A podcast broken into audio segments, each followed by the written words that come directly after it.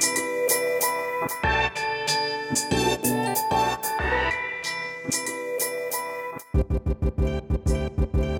Eu sou Ricardo Oliveira. Eu sou Gi Ismael. Eu sou Daniel Serrano e agora estou ouvindo vocês. Isso aí, esse é o Caderno das Coisas Preferidas, o podcast em que a gente se reúne semanalmente para falar sobre as coisas que a gente mais gostou durante a semana e também anotar algumas notícias de rodapé. Sejam muito bem-vindos ao episódio 9.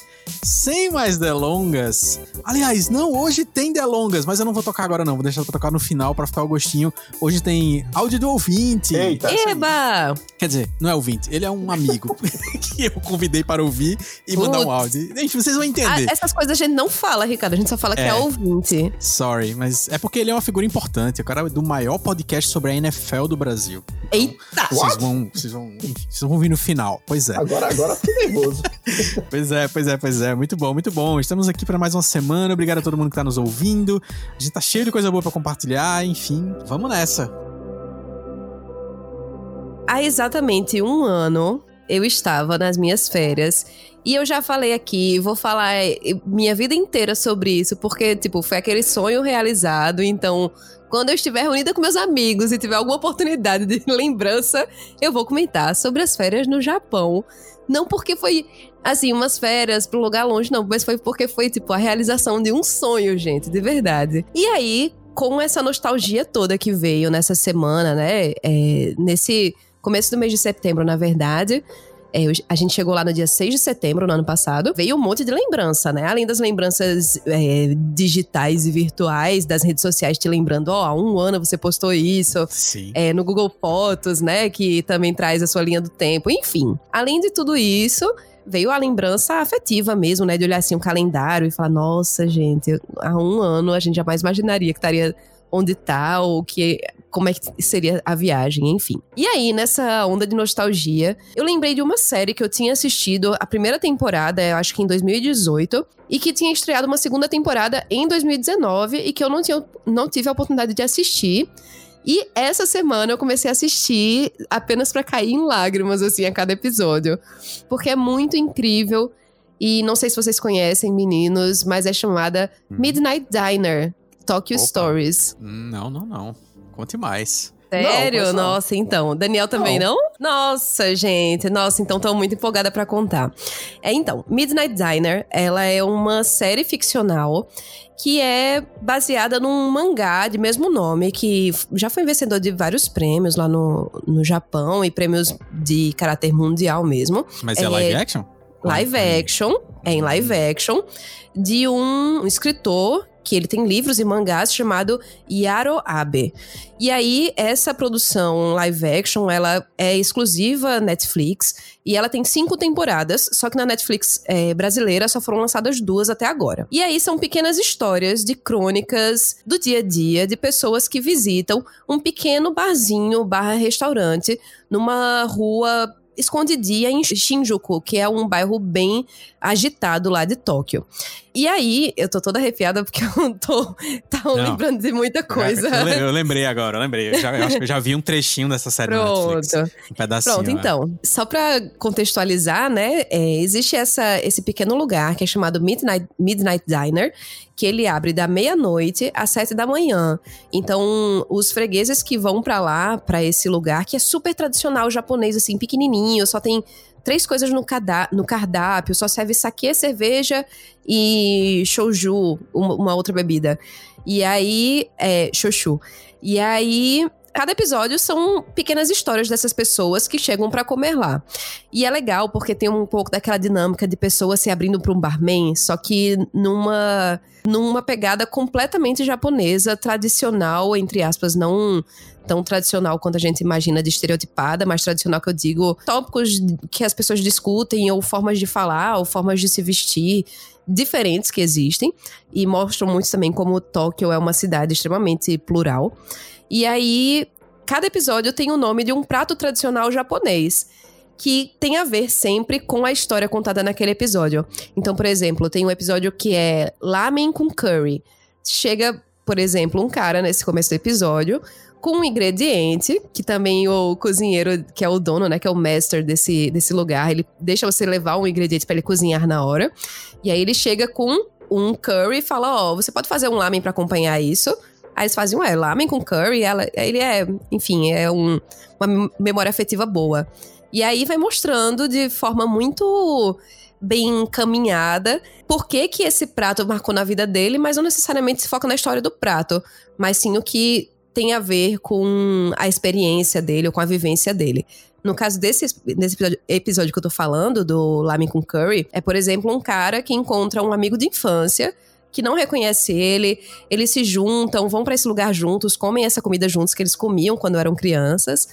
E aí, um desses amigos, o amigo, ele é viciado em jogo, o cara pede dinheiro emprestado pro outro e fica devendo. Enfim, tem toda, toda uma história, né, que envolve cada episódio. E é isso, gente. É uma, é uma série que é muito apaixonante pela simplicidade nela de contar história, pelo passo lento das histórias, mas que é puramente sobre storytelling. Então é uma série que eu fiquei encantada na primeira temporada.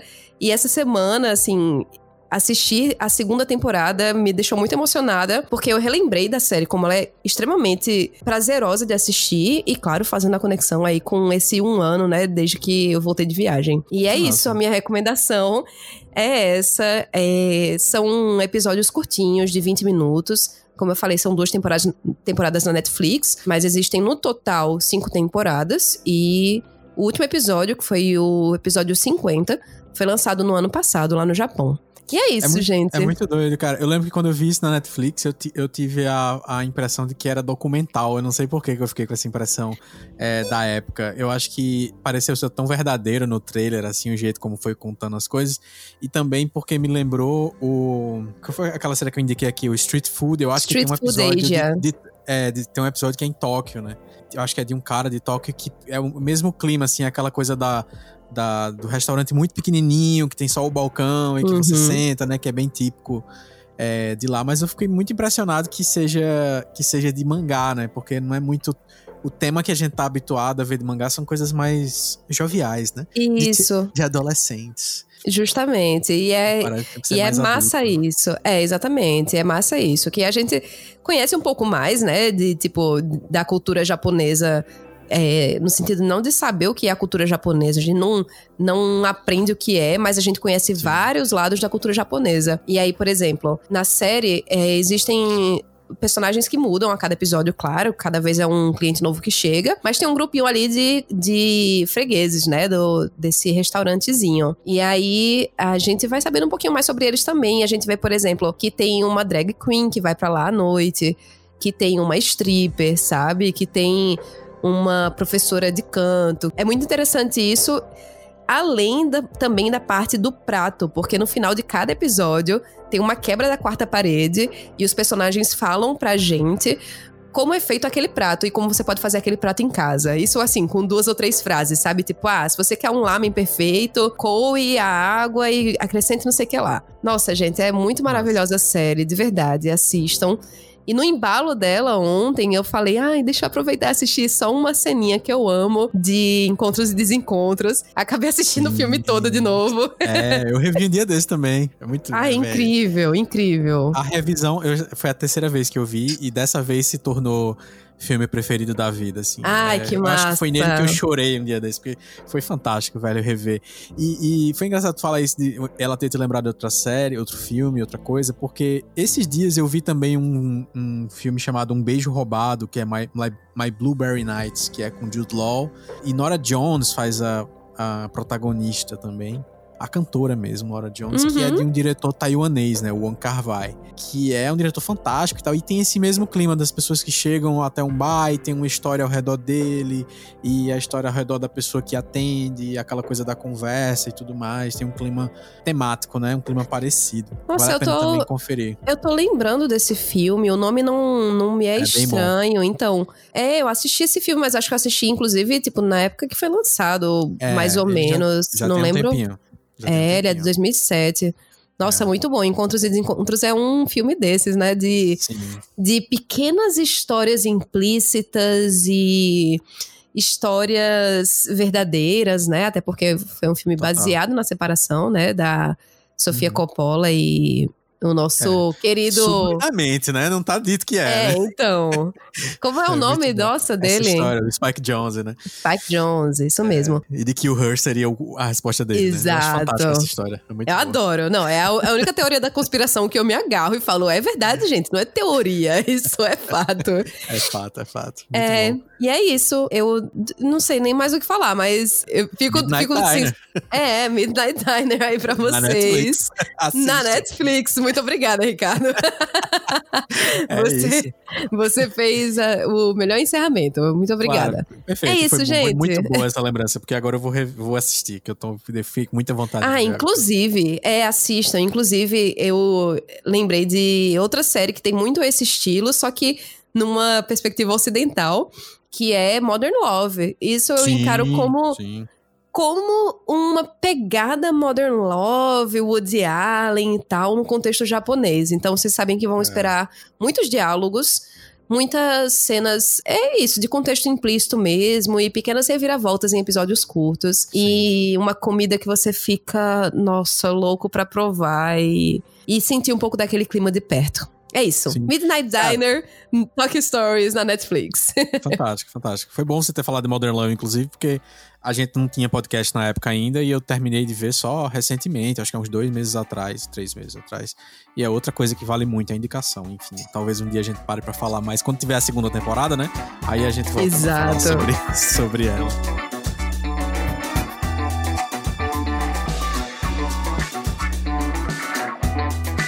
Mas e aí, Daniel Serrano, o que é que você tem? Tem um videogame para a gente hoje? Um videogame, é engraçado dizer isso, né? Ah, então, eu não tenho um videogame para, para dar dica. Não. Você vê aqui como, como é um jogo exclusivo do PlayStation 4, né? A meio que a dica é um videogame mesmo, né?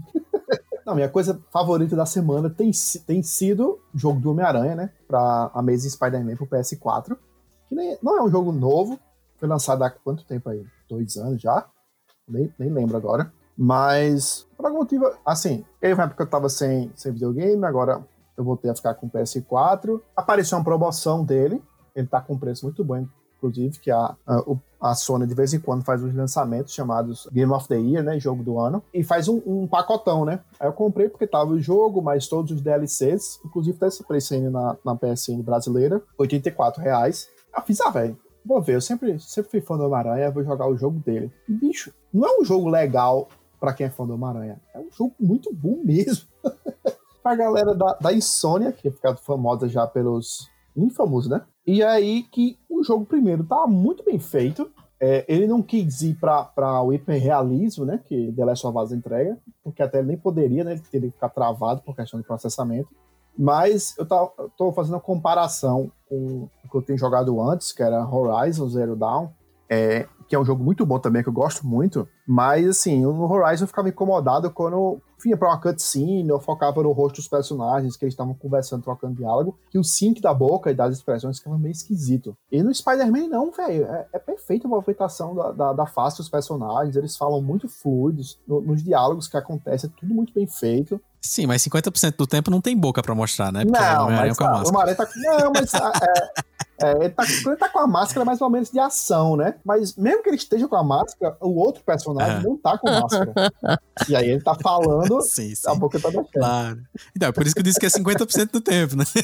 Mas, aí, assim, esse, esse, esse quesito técnico já me impressionou, né? Porque por ser um jogo é, de mundo aberto, que você explora uma miniatura, que eu nem sei se é tão miniatura assim em Nova York, porque tá gigantesco o mapa, e é muito bonito ficar passeando de teia por ele. E não só bonito, a, cidade parece estar realmente viva, porque tem, tem muito NPC andando na rua, carro passando o tempo todo, eu sempre fico impressionado com isso. Mas esse quesito das conversas e tudo me impressionou muito. Mas o que me chamou atenção também foi como a, a Insomniac, ela evoluiu essa noção de sandbox, né, de jogo de mundo aberto, na verdade, para adaptar e fazer muito bem uma curva de interesse. Porque eu tiro, muitas vezes, é, meu estilo de gameplay é, ah, eu entro no mapa, o mapa abre, aí eu vejo, ah, tem, tem essas side quests aqui para fazer, tem esses colecionáveis aqui para pegar, aí eu acabo fazendo tudo isso, e no final só tem a história principal para eu seguir, e aí meio que eu vou, vou seguindo a história principal direto,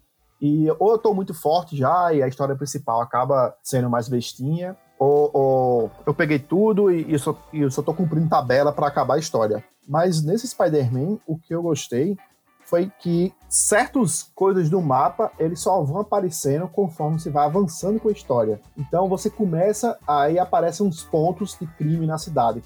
Ah, você pode liberar. Tem cinco crimes acontecendo aqui nesse bairro. Você pode ir lá acabar com os crimes para ser o amigão da vizinhança. Ah, tem isso aqui para você recuperar, umas mochilas suas para você recuperar, perdidas. Beleza. Aí você faz isso tudo. Aí eu pensei, caraca, velho, já acabei com todos esses sidequests. Que negócio besta. Esse jogo vai ser muito curtinho. Mas aí eu avancei mais uns 2, 3, 4 pontos da história, aí de repente, pá, apareceu mais um bocado de coisa. E à medida que eu vou avançando na história, vai aparecendo mais coisa ainda para fazer. O que eu tô achando fantástico tá sendo bem legal porque ao mesmo tempo que ele não joga um monte de coisa é, na sua cara, que você fica assim, putz, tanto de coisa que tem para fazer, não vou fazer nada disso. Ele vai lhe dando aos poucos para estimular você a fazer e você explorando outros cantos da cidade, mas ao mesmo tempo é, ele dá essa cadência e é muito legal porque na própria no próprio storyline, na própria história principal, por muitas vezes você resolve uma questão, aí o próprio Peter Parker fala: "Ah, tá, não sei o que, isso aqui tá resolvido. Ah, como será que tal coisa vai acontecer?" Bom, vou esperar a galera é, resolver isso, e até lá tô com tempo livre para matar aqui.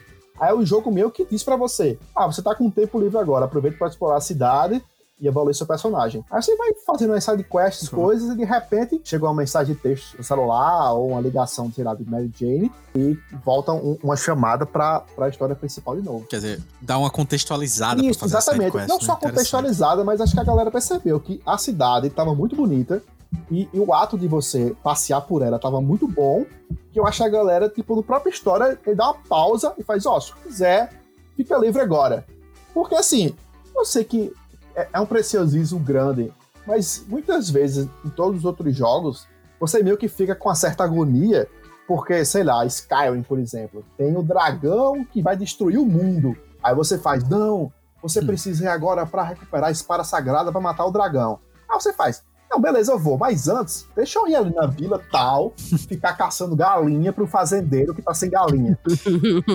Fica meio deslocado da realidade dessa sidequest que você tá fazendo. Você, você meio é. que faz uma suspensão na história que você tá vivendo para fazer algo de jogo. E aí a galera meio que deu uma balanceada para que você possa fazer as sidequests tudo sem parecer que você tá abrindo mão da história principal, sabe? Deixando o tempo rolar. Acho isso fantástico. Comprei esse jogo no. Eu não lembro se foi no começo desse ano ou foi no finalzinho do ano passado, mas comprei o jogo e não joguei na hora que eu comprei porque eu tava jogando Red Dead Redemption.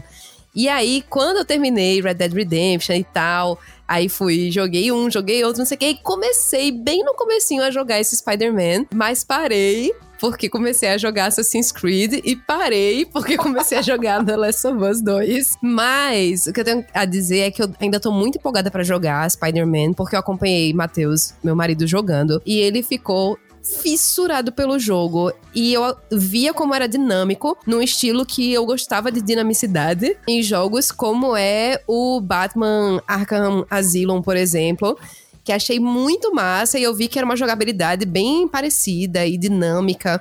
E todos esses pontos da, da recriação de Nova York é impressionante. As sidequests são muito legais, a história das, de pegar as mochilas, de salvar as pessoas. É tudo muito divertido e, sem dúvidas, é um jogo que Tipo, tá na minha lista, assim, de prioridades.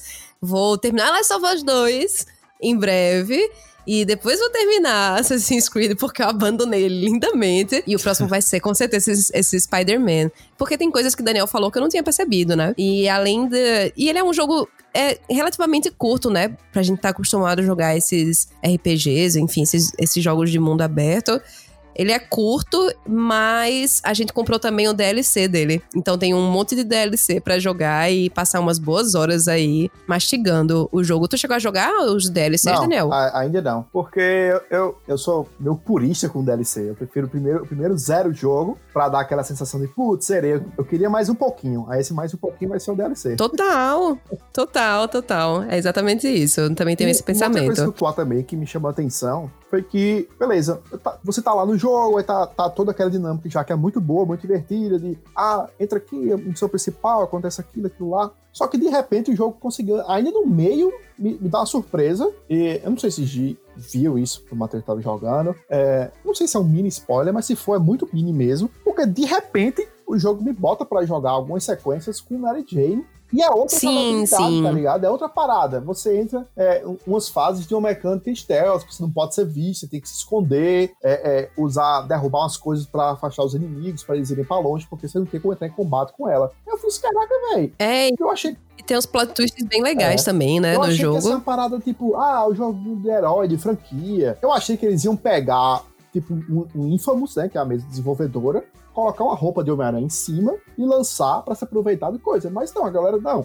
Vamos fazer um jogo do zero, pensando no herói, o herói do Homem-Aranha, o que ele faz, como se encaixaria isso aqui. E, e funcionou muito bem, velho. Fantástico. É, e é meio que o consenso que esse é o melhor jogo, né? Porque o Homem-Aranha já teve Sim. o quê? Uns 70 e é, 73 adaptações para videogame. E que sempre oscilou muito, né? Tem, e é um de PlayStation 1 era incrível. É de PlayStation 2, é. não? É, que foi o primeiro. PlayStation 2, que né? Se, que a teia tinha a física de pregar nos prédios pra você realmente se balançar. É, nossa, era muito divertido aquele. E tinha até um, uma manha pra jogar um, no Tony Hawk Pro Skater, acho que era o 3, com o Homem-Aranha, porque foi na mesma época do lançamento. Nossa, bons Inclusive, tempos. pra Ricardo, que é fã de Sam Raimi, tem a opção de você é. trocar o uniforme pra usar o uniforme do Homem-Aranha de Sam Raimi. Ah, você oh. só serviria se fosse pra colocar. Como é que é o nome do ator? Agora Toby, eu falar. Toby Maguire. Toby Maguire. É, só serviria é. se fosse pra colocar ele lá no, no personagem. Não, muito bom, muito bom. Eu, eu, enfim, eu queria jogar, cara, mas tô sem Playstation. Um abraço. E a foi a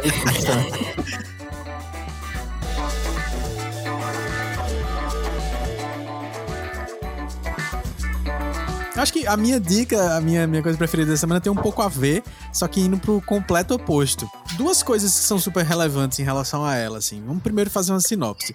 Depois é uma série em que nos Estados Unidos existem centenas de pessoas que são chamados os supers. É, eles têm superpoderes e aí os poderes variam das mais é, variadas formas. Só que existe uma empresa que é meio que que regulariza a, a dinâmica desses heróis. Eles são meio que filiados a, a essa empresa chamada VOT. E existe um grupo principal chamado Os Sete. E nesse Os Sete tem ali os típicos heróis que são. É mais ou menos como uma, uma, uma sátira da, da Liga da Justiça, assim. Tem uma figura meio super-homem, tem uma figura meio Mulher Maravilha, tem uma figura meio é, Aquaman. E o que acontece? É, um, um certo dia em que um cara comum, não um super-herói, está conversando com a sua namorada no meio da rua, do nada a sua namorada é atropelada pelo The Flash da série. eu esqueci como é que é o nome dele, o Trem Bala. É. o Trem Bala. e ela é atropelada, mas assim, ser atropelada pelo The Flash acontece fisicamente o que deveria acontecer, que a pessoa explode Isso. na frente dele. E aí o que acontece? Ele ele vê pela televisão um pedido de desculpa bem fajuto, assim, que ele, que ele faz, dá, dá uma justificativa de que ela tava no meio da rua e ela tava só, tipo, a um passo da calçada. E depois ele vem receber um, um, um meio que um dinheirinho cala-boca ali. Pra, ó, oh, vou dar 45 mil dólares aqui, você vai assinar um acordo de confidencialidade e não vai falar mais sobre isso para ninguém. Aí ele fica puto, e aí começam a rolar alguns acontecimentos para ele é, meio que se vingar e descobrir o que aconteceu e o que é que tá por trás disso tudo, porque é que eles são assim. Esse é apenas um dos exemplos que faz você perceber que, na verdade, nesses super-heróis tem alguma coisa muito mais sombria por trás e que faz com que a gente exploda a cabeça, assim, de forma completamente diferente de tudo que a gente tá acostumado. Porque, assim, quando a gente começou a encarar figuras como o Batman do Christopher Nolan no cinema, a gente começou a ver esse, essa pegada de que ah, os heróis têm, uma, têm ali uma zona cinza, de que às vezes eles tomam decisões que são mais. É, não são pautadas pela justiça, são pautadas pelo um sentimento pessoal. E aí começou a ter toda essa coisa Zack Snyder de colocar o, é, os filmes mais sombrios e o dilema entre eles e tudo mais, mas ainda assim é o super-herói perfeitão, 100% focado em ser uma pessoa boa. The Boys é o completo oposto disso, é uma série extremamente cínica, é, é do mesmo criador de Preacher, em, é, na versão em quadrinhos, The Boys é uma adaptação também pra, de quadrinhos, e que tem uma pegada extremamente crítica, não só a satirizar o universo dos super-heróis e mostrar um. Não é nem como se fosse um outro lado, mas assim, a camada psicológica, os lados sombrios desses personagens que ele escolhe retratar, mas também uma visão de tipo como é a vida das pessoas ao redor desses super-heróis, no sentido de as pessoas comuns que são salvas por eles ou as pessoas que são afetadas pelos desejos deles de poder e de continuarem sendo relevantes na sociedade, coisas desse tipo. A série é extremamente divertida, assim, tem um humor é, muito certeiro e tem um humor bem sombrio várias vezes, é, inclusive visualmente também, assim, ele usa o gore, né, a violência mais explícita e pessoas sendo decepadas e coisas desse tipo de um jeito que causa muito mais graça do que desconforto e susto no final das contas. É sempre um elemento, uma coisa meio exagerada e que que faz você ficar extremamente surpreso. Se você assiste o primeiro episódio, você não consegue mais largar a série, porque as coisas que acontecem no primeiro episódio já são fantásticas. O segundo também termina com um super gancho, assim. E a série vai se mantendo num ritmo muito interessante. E tudo isso que eu falei é da primeira temporada. A segunda se mantém do mesmo jeito. Eles liberaram só três episódios até agora e vão fazer um esquema de lançar semana a semana todo o resto.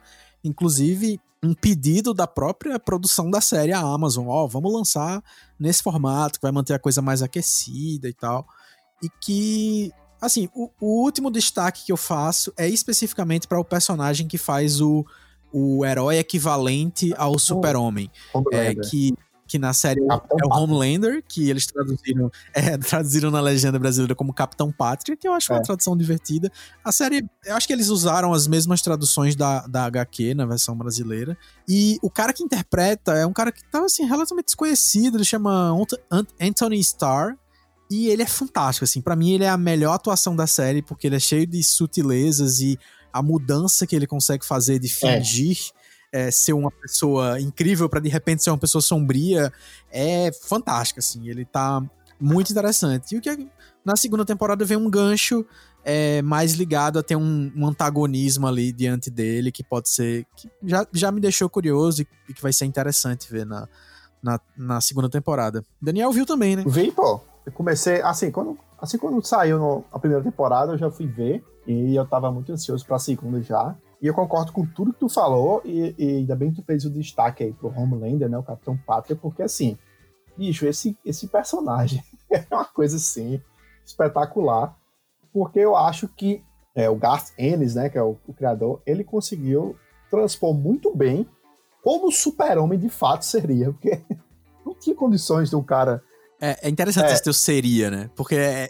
é, a série ela se coloca nesse ponto em que, em, em, que. Como é que eu posso dizer? É verossímil, é urbano e é realista. Só que as pessoas aceitam que existem super-heróis e não é nada. Oh, meu Deus, super-heróis. Ah. Não, é tudo normal para todo mundo já, né?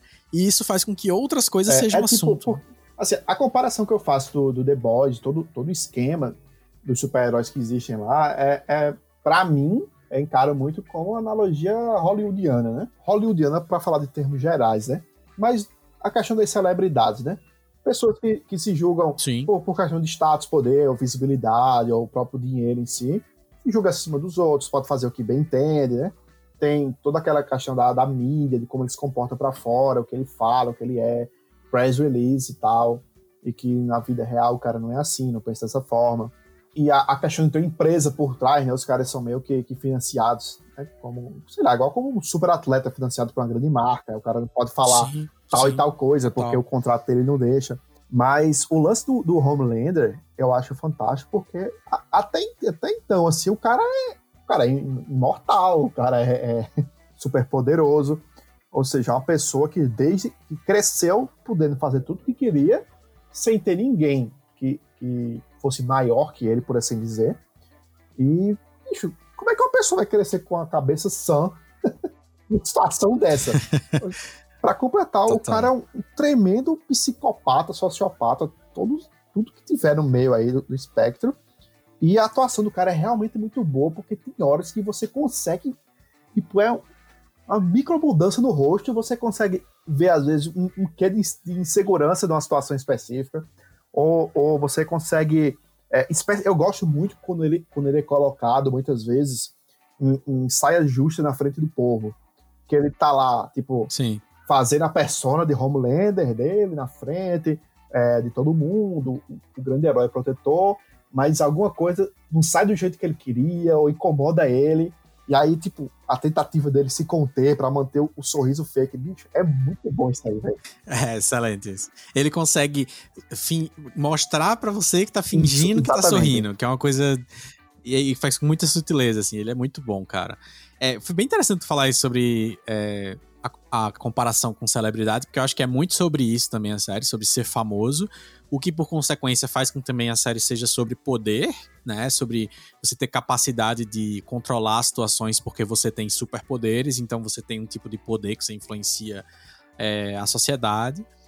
É muito sobre ser corporativo também, porque como eles fazem parte de uma empresa, o serviço deles à sociedade é um serviço privado, né? Isso é muito interessante essa lógica que ele consegue colocar na história. Então eles eles estão como se eles estivessem prestando um serviço à sociedade e a empresa tem que ser lucrativa. Então é, existe uma uma, uma, uma, mecânica do roteiro que é tipo: as cidades que são mais violentas nos Estados Unidos vão atrás da empresa para contratar super-heróis para acabar com a violência na cidade, só que ela tem que pagar milhões de dólares por ano para fazer isso acontecer. Então é uma lógica muito, muito interessante que faz com que você perceba várias coisas em relação a, a poder e a, a controle, a polícia e tudo mais na sociedade de hoje e que, por consequência, acaba falando inevitavelmente sobre fascismo, sobre essa situação que a gente está vivendo hoje de governantes que, que flertam diretamente com fascismo ou têm posturas é, antidemocráticas e tudo mais, o que faz com que ela fique ainda mais interessante. Então, vale muito a pena conferir é, The Boys na, na Prime Video, que o resumo é, tem a primeira temporada já 100% disponível, acho que são oito episódios, episódio de 50 minutos mais ou menos, é, e já saíram três episódios da segunda temporada. É, que aí vão ficar saindo a cada semana mais um episódio, termina mais ou menos metade de outubro. Vale muito, muito mesmo a pena. Eu tô aqui caladinha porque é uma série que eu quero assistir há muito tempo. E eu não sei porque eu não comecei a assistir ainda, mas eu tenho certeza que eu vou gostar. E vocês falando é só, tipo, mais aquela certeza, sabe? Tipo, vai ser essa série. Essa vai ser a série é, que eu vou pode curtir. começar, pô. É, é tipo, tem, tem ação, tem, tem crítica social foda, tem. Amo! Tem, e tem o humor, velho, que o Ricardo falou, é impressionante, como muitas vezes você tá risada de verdade com situações absurdas, ou um humor, às vezes, até no grotesco mesmo, é, é, é muito boa. Nossa, adoro. Muito, Quero assistir, com certeza. De, de situações de estranhamento que não são de humor, assim, mas tipo, nossa, o que é isso que tá acontecendo? Aí você fica. Sabe quando você balança o ombro assim, você começa a se contorcer de tipo, que danado é isso que tá acontecendo na minha frente? E é um super-herói fazendo. É muito interessante. que massa. Esse tipo de situação, assim, vale muito a pena. E tu, é... Ricardo Oliveira? É, exatamente, é o que eu acabei de contar Oi. depois. Assim, gente? Gi, você tomou Oi. o que nesse chá que Não. você tá tomando aí? Me conta. Ei, mas deixa eu falar. é porque eu tava. Gente, como assim? Tava no meio da conversa do jogo Spider-Man. Foi, só se foi um, um, um emendado muito, muito bonito, viu? Foi, foi, foi, foi, tipo, olha, tem tudo a ver falar de super-herói, porque a minha dica. Nossa, gente. Foi então foi sutil. isso. Nem viu passar. Nem foi viu passar. Bala. Feito trem bala. Muito bom. E não Ai, é a é música da Ana Vilela. Eu sempre é desconfio isso, né? do que Giovana tomou mas antes de começar a gravação. Ei, não. Mas a minha pergunta, na verdade, era: e você, Ricardo Oliveira, qual a sua nota de rodapé da semana? Aham, uh -huh, sim, sim, eu acredito. Inclusive, se o ouvinte da semana passada prestou atenção, tem uma hora logo no começo que Giovana faz uma voz muito estranha. Muito Quê? estranho. É, depois Como ouvi assim? lá o assim? episódio 8. Ela faz. Quer dizer que não pode, não sei o quê. E aí ficou todo meio foi. estranho, muito esquisito. Foi, foi. Mas, e outra coisa também que eu esqueci de comentar do episódio passado foi que a gente começou o episódio assim: Daniel, conta aí a tua receita de todinho. Aí ele fala: a minha receita de todinho é leite condensado, creme de leite, leite em pó, água, gelo e Nescau. Eu fiz Nescau!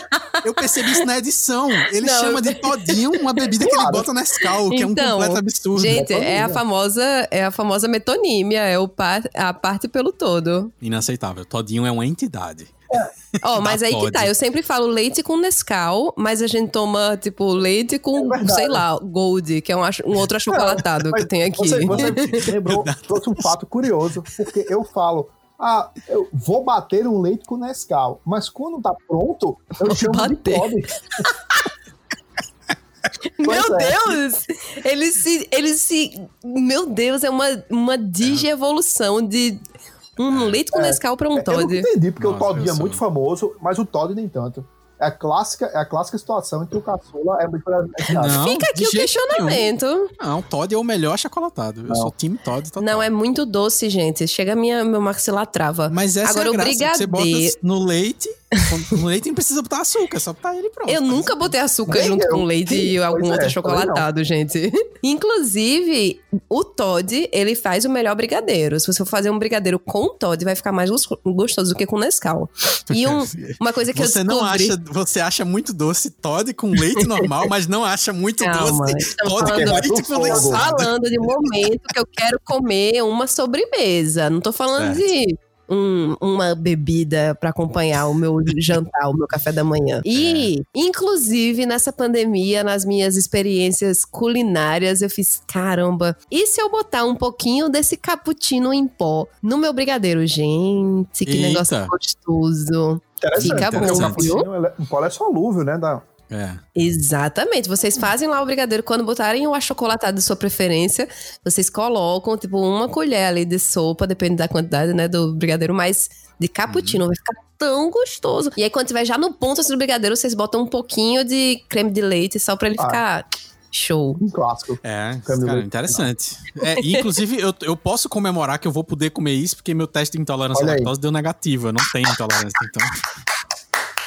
Graças. O Show. programa é Graças. tolerância aqui, rapaz. Mas já que. Já, só pra não contrariar a Giovana, que veio toda empolgada a perguntar qual era a minha nota de rodapé da semana, eu vou falar qual é a minha nota de rodapé na sequência. Não, e eu tava. É. Não, pera, rapidinho, mas tu tava falando e eu tava assim, caramba, eles estão se estendendo na dica de Daniel, já virou aqui. E eu já achando que tava tudo muito rápido, era engraçado, velho. Nossa, bom. gente, olha só como já tá a conversa, 40 minutos e eles estão aí falando. Claramente, claramente olhando Foi, outras abas. cozinha, Ai, ai, ai, jamais. Tá, minhas duas dicas de finais aqui na Tinha de Rodapé da semana. Uma é 10 anos de The Suburbs, o disco do Arcade Fire, a obra-prima. Fantástico, mas a dica é simples, tem, eles estão comemorando esses 10 anos é, no YouTube, então se você acessar tem eles tocando, eu acho que é tipo o quintal da casa deles, que é um quintal super hipster, e aí tá o casal Arcade Fire lá tocando algumas musiquinhas, tocam The Suburbs, tocam Sprawl 2, que é uma música muito boa também, e eu acho que deve sair mais coisas, já saíram algumas coisas alguns dias atrás aqui na gravação, e devem sair mais coisas também, e outras comemorações. Quer dizer que eu assim furei as comemorações dos 10 anos do Arcade Fire. Antes do Arcade É, você, Fire. você, você comentou na sua coluna alguns meses atrás, né? que- Foi. mas aí eu acho que é, o lançamento foi mais ou menos nessa época, não sei, agora eu tô na dúvida. Foi em Mas- agosto. É, pois é, então estamos, estamos mais ou menos na época aí. Falando nisso, assim, a gente, eu acho que a gente deveria fazer depois uns episódios, coisas preferidas de 10 e depois de, de 20 anos atrás, porque os anos é, 2010 e, o ano 2000 especificamente tem excelentes lançamentos É de filmes e de discos, principalmente, assim, que são as duas coisas que a gente mais fala por aqui. É, e talvez de jogos também, no final das contas. Então depois a gente pode fazer uma listinha aí pra, quem sabe, fazer um, um especial Boa, sobre isso. boa. É, e a minha segunda notinha no rodapé é uma coisa que eu queria muito que fosse a primeira, mas eu acho que é um, é um tiquinho mais obscura do que, do que o normal. É, então tô deixando como nota de rodapé, que é um filme chamado Dark Waters, ou O Preço da Verdade, é, que tá disponível no Prime Video, que é um filme do ano passado, dirigido pelo Todd Haynes, que é, dirigiu Carol, aquele filme que concorreu ao Oscar, com a Kate Blanchett, é, dirigiu também o Não Estou Lá, que é uma biografia ficcional muito louca sobre o, é, o Bob Dylan. E ele fez esse filme muito, muito interessante, que de certa forma tem tudo a ver com, com as minhas dicas, porque também é um filme sobre um herói, só que não um, não um herói que usa capa, né? Nem todos os heróis usam capa. E aí é a história de um advogado que decide é, defender um agricultor, um fazendeiro é, nos Estados Unidos que um certo dia traz para ele umas fitas que mostram que o gado dele está morrendo por causa da água que está tomando num riacho da fazenda dele. E ele, a fazenda dele, é, de repente, passou a ser vizinha de uma é, fábrica, de, um, de uma empresa, de uma indústria que trata com metais e é, coisas desse tipo. E aí, o pequeno detalhe é que essa história é baseada numa história real. Então, é, isso realmente aconteceu e é a história de por que nós estamos todos lascados porque a gente usa panelas Teflon. Depois do filme, Nossa. você não consegue mais usar uma panela Teflon. Eu tô usando aqui em casa me corroendo de não querer não usar ver. mais. É, porque o filme. não vou ver. Porque o filme mostra exatamente a, a, o, o, problema da química por trás do Teflon e por trás de outras coisas que a gente usa corriqueiramente. E aí, no final das contas, depois de, de ser uma defesa do fazendeiro, via, vira um processo meio é, coletivo mesmo, de várias pessoas processando a empresa, pessoas da cidade, porque a água foi contaminada. É, o protagonista, que é, como eu falei, uma história real, é interpretado pelo Mark Ruffalo, e tem também o Tim Robbins no filme, tem a Anne Hathaway, que é a esposa, faz a personagem que é a esposa do, do Mark Ruffalo. É interessante, assim, esse filme ele passou meio despercebido, é, eu acho que tem gente que quando assiste desgosta muito e eu acho estranho, porque eu acho que é um filme é, bem acima da média, assim, inclusive, bem coerente, inclusive, com a filmografia do próprio diretor, com o mesmo estilo de, de contar história, de fotografia. E é um filme que, por ser uma história real, mas ser meio sombria, assim, ele tem toques de cinema de horror, o que é muito interessante por causa disso. Ele lembra Zodíaco do, do David Fincher, porque em certos momentos ele vai mostrar o que acontece por causa da contaminação da água de um jeito como se fosse meio cinema de horror. Então, você não fica com medo, não tem susto, nada disso, mas tem aquele clima pesado de um, um terror meio psicológico e tal. E é bem, bem interessante. Vale a pena ver. Preço da Verdade, Dark Waters, filme de 2019, que está disponível no Prime Video. Show! Giovanna Ismael, e qual é a sua coisa? a sua notinha de rodapé. Na verdade, eu vou falar da minha dica da semana, porque eu não falei ainda e vocês estavam enganados esse tempo todo. A minha Oi? dica da semana é Brincadeira. E já que eu tô nesse clima de dicas Nihon, vou indicar um jogo que eu percebi que eu estou jogando todos os dias há muitos meses, que se chama Mario Kart Tour para Android e, e também para App é. Store, é. né? Pra, pra iOS. Vocês jogam, gente? Porque eu não tenho vocês como amigos, não. Por muito tempo. Não. E aí eu, eu parei. Então. Eu tenho preguiça de comprar, gente. Não é pago, não. É de graça. Não, não é de graça. É? é. É não. Não, é não. Você é... tem que pra poder jogar mais pista, não, não sei o que. Não, não. Super Mario é normal, pô. É. Não, é o Mario Kart não. mesmo. Não, não, vou falar para você agora. Então, inclusive o, o jogo tem, tipo, mais de um milhão de votos no, na, na Google Play. O Mario Kart Tour, ele tá disponível gratuitamente para iOS e Android. E ele claro, é um jogo de Mario Kart.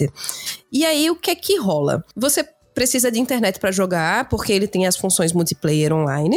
E aí, a cada semana, existem novas fases que vão sendo desbloqueadas para você. Então tem toda uma tour a cada semana. Por exemplo, essa semana tá sendo a tour do Super Mario Kart. Ou, é, Cano Super Super Mario Kart, que é remetendo ao primeiro jogo lá do Mario Kart. E aí são, se eu não me engano, são 10 pistas que você vai jogando e eles vão desbloqueando ao longo da semana. Então, tipo, daqui para amanhã, enfim, daqui para domingo, eles vão liberar mais três pistas para você jogar. E aí você tem, claro, como se ocupar todos os dias, várias horas por dia, jogando essas pistas. É, você tem, tem, também a função de jogar com seus amigos, que você tem adicionado seus amigos é, próximos mesmo, não precisa ser local, né? Mas eu posso jogar com minha irmã, por exemplo, a gente fazer uma pista, eu, ela e outros três amigos, e ficar só numa turnê, um campeonato que tá rolando, fazendo esses desafios.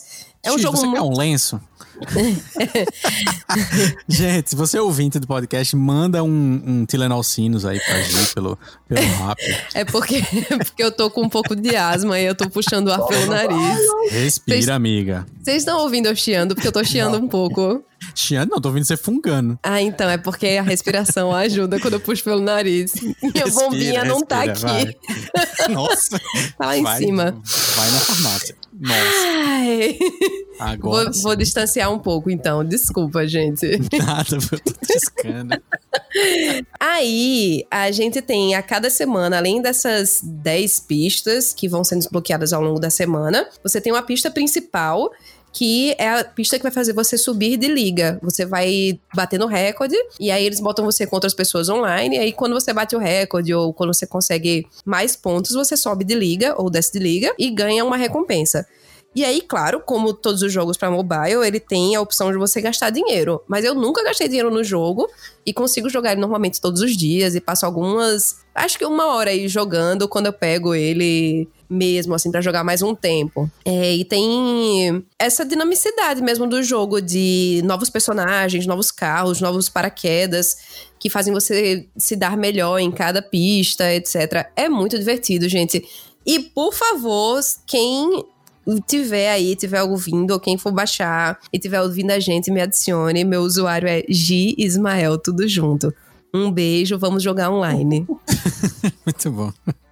Eu, eu tô baixando aqui de novo para tentar lembrar o que foi que eu acessei e que eu tive certeza que tinha que pagar para continuar. Tem nada. Ah, não. Agora que o Daniel falou, é verdade. O Super Mario é um runner, é um endless é. runner, né? E eu acho que você só joga a primeira fase mundo. de graça. É, é isso que eu tô pagar. confundindo. É isso mesmo, tá? Mas tô baixando então, vou eu jogar Vou baixar de novo. E... Só pra, ver os amigos. Baixem, baixem, baixem, por favor. Conta aí, tá, Daniel. Mesmo falando de jogo mobile, a minha dica é um jogo mobile também. Infelizmente não, é, não tá grátis. Mas ele não é, não é mobile só, tá? ele é multiplataforma. É um jogo chamado Dead Cells, ou Células Mortas, né? É, eu, e Gi falamos sobre esse jogo alguns meses atrás. Eu acho Foi? que ela tava jogando, né? Então, eu, eu, pedi indicações e me indicaram esse Dead Cells no, no Instagram, mas eu não ah. cheguei a jogar ainda. Ah, tá. É com muita vontade. Ele tá na minha lista é, da Steam, faz um tempinho Steam, já pra comprar. Ele, ele, ele sozinho é, tá bizarro, tá 47 reais, mas o bundle dele tá 31. Porque saiu um DLC recentemente, é. que o povo tá inclusive falando muito bem. Só que eu baixei a versão pra, uhum. Pra Android dele, paga também, tá? É, você, Sim. É, ele, ele, ele chega a ser mais barato na Steam. Vale a pena esperar é, que você acha que você consegue comprar isso, por menos de 30 reais. Teve uma promoção na, na Google Play, eu comprei ele por 18, eu acho. Mas ele voltou a estar 30 reais. É, inclusive, uma dica paralela, tá? Se você tem Android, fica uma dica no aplicativo chamado Google Rewards, para você responder pesquisas e ganhar créditos da Google Play. A privacidade já foi pro saco mesmo, então responde onde tu tava, se passou em frente à loja, o que tu comprou, que dá pra dá para em, em, seis meses dá para juntar uns 20 reais de crédito de pesquisa. É, seis não, meses. Não tá fazendo nada. Eu pensei que vocês diziam seis dias ah. Rapidinhas, pô, três perguntas só da Daniel tem uma noção de tempo na internet que é muito diferente da minha, bicho. É, de tipo, prioridades, seis, assim. Seis meses é tipo um super tempo não. de boa pra você ficar respondendo pesquisa e juntar 20 reais. Eu tô dizendo pra você vai comprar Dead Cells esse dinheiro, porque não vai dar tempo. Porque você baixa, não tem, você baixa o aplicativo, fica usando ele, e quando você menos espera, você hum. vai ver que você vai ter um saldo no Google Play de, sei lá, 20, 30 reais. Aí você deixa guardado para oportunidade. Entendi. Essa, é isso. Entendi. A outra dica muito boa é um site de torrent que você precisa resgatar a sua conta. E para isso tem que pagar 60 reais. É um ponto, um ponto ficcional, tá? FBI que a gente tava falando, Polícia Federal, nada disso aconteceu. Hipoteticamente. É. Enfim, Dead Cells é um, um jogo plataforma, Metroidvania, como eu gosto de falar, né? Em que você é um punhado de células mesmo, que meio que infecta um corpo e dá vida a esse corpo. E, é, e é, isso aí é só para dar o storytelling de que, tipo, são, são fases que vão mudando cada vez que você joga a, a formatação delas. Sempre quando você morre, você volta para o início e retendo algumas poucas coisas só. Aí, assim, não é um jogo, não é um jogo casual, assim. Ele é, ele é muito divertido, mas ele exige concentração, porque tem uns chefes difíceis. É que, assim, tem um nível de dificuldade, uma curva de aprendizado razoável, sabe? Mas ela é compensada porque ele é muito divertido, dinâmico, rapidinho. Então dá para você. Ah, tô com 15 minutos livre aqui, vou dar uma jogadinha. Joga uns 15 minutos, tá? passam as duas fases, e aí você vai desbloqueando as habilidades, melhoria do seu personagem e tal. Eu não sei se você chega a zerar o jogo. Acredito eu acredito que sim. Que eu acho que eu vi um vídeo no YouTube do cara fazendo um, um speedrun desse jogo, zerando em uma hora, parece, sei lá. Enfim. É, não. Seis meses. Mas é muito divertido. Tá disponível aí para iOS, Android. Atualmente tá com esse preço de 30 reais, mas sempre tem promoção. E para PC na Steam, eu acho que ele tem nos consoles também. Se eu não me engano, tem no PS4, deve ter no Xbox também. Tem, tem sim. É muito bom. Eu tô jogando o Sundred, que é um jogo mais ou menos do mesmo esquema. Ainda tô jogando, na verdade, porque o joystick meio que quebrou um, o analógico, aí eu fiquei com preguiça de Meio voltar. que quebrou é ótimo. É, é, porque ele tá funcionando, mas não tá direito, assim. Aí, aí eu tive que reinstalar o Windows no computador também. Enfim, aí eu fui largando, mas eu tô jogando. E, e ficou, no, ficou no YouTube, né? Algumas jogatinhas que a gente fez logo no começo do episódio. Do episódio, não, do podcast. Eu, eu tô doido pra jogar o Dead Cells, já faz tempo. É, eu também. Ele Fui ver os trailers e e o- fiquei bem empolgada. Como é que é o nome? Jotun, é? O nome do outro também? Acho, Acho que é que é. Jotun. né? Esse eu não Que é- conheço. É um Metroidvania também, é Jotun Valhalla Edition, que é um Metroidvania mesmo estilo também, assim, é plataforma side-scroller, né, que chama. Inclusive, você falou agora de Valhalla e lembrei de um jogo que tem um pouco a ver com o que eu falei no começo do episódio, que foi de Midnight Dinner, Diner, que é um jogo chamado Valhalla Cyberpunk Bartender Action. Vocês já viram esse jogo? Que nome, né? Que nome? Nó. Pois é, que nome. Eu não sei como foi que eu descobri esse jogo, assim, rodando na PSN e achei esse jogo. E é um jogo que é tipo uma tela parada. É- nossa, não tem nem como explicar. Mas é basicamente um jogo que são pessoas que vêm conversar com você sobre a vida delas. E é bem no, no estilo mangá. E aí você vai. Você pode tomar decisões na conversa com o bartender que alteram a vida da pessoa. No- gente, é muito louco esse jogo. Tô louca pra jogar. Louca pra jogar. Ele tem uma nota 10 de 10 lá no, na Steam. Caramba. É bem legal, vou mandar pra vocês. Interessantíssimo. Fica a dica pra quem é, ainda joga no PC, feito, feito eu, que tô sem console e resolvi voltar a jogar no PC, é que se você baixar o aplicativo da Epic Games hoje em dia, é, acho que de 15 em 15 dias, ou é de mês em mês, tem jogo gratuito lá. Sempre tem algumas coisas interessantes. Baixei Civilization. né? Dependendo do seu estilo, né? Vai ter coisa que você vai, vai curtir. E vale a pena, assim. É uma, é uma boa pra conseguir uns joguinhos grátis aí. E a, a loja da Epic também tem boas promoções, do mesmo jeito que a Steam. Tem outras coisas, inclusive, diferentes. E vale a Show. pena. É isso? Ah, faltou tocar o, o, Puxa o áudio. o convidado da É, semana. então, eu tenho um comentário também pra Nossa. fazer sobre o episódio anterior. Antes ou Conta depois. aí enquanto eu tô abrindo aqui, vai. Pronto. Não, então, que uma pessoa que ouviu o podcast anterior falou assim: Olha, essa história de nova música disco. Como assim ninguém fazia isso? E Jamiroquai. Aí eu fiz, Ah, eita! somente. E Jamiroquai. Cara, foi realmente um lapso gravíssimo Foi. Não, não, de, ter. todos, de todos nós, né? A gente, É. Ninguém citou Jamiroquai, de fato. Ah, a mas gente- é porque ele parou, né, velho? Aí é ruim, né? Tipo, Sim. É, mas Sem tava ali nos desculpa. anos 90, minha Exato. infância na MTV.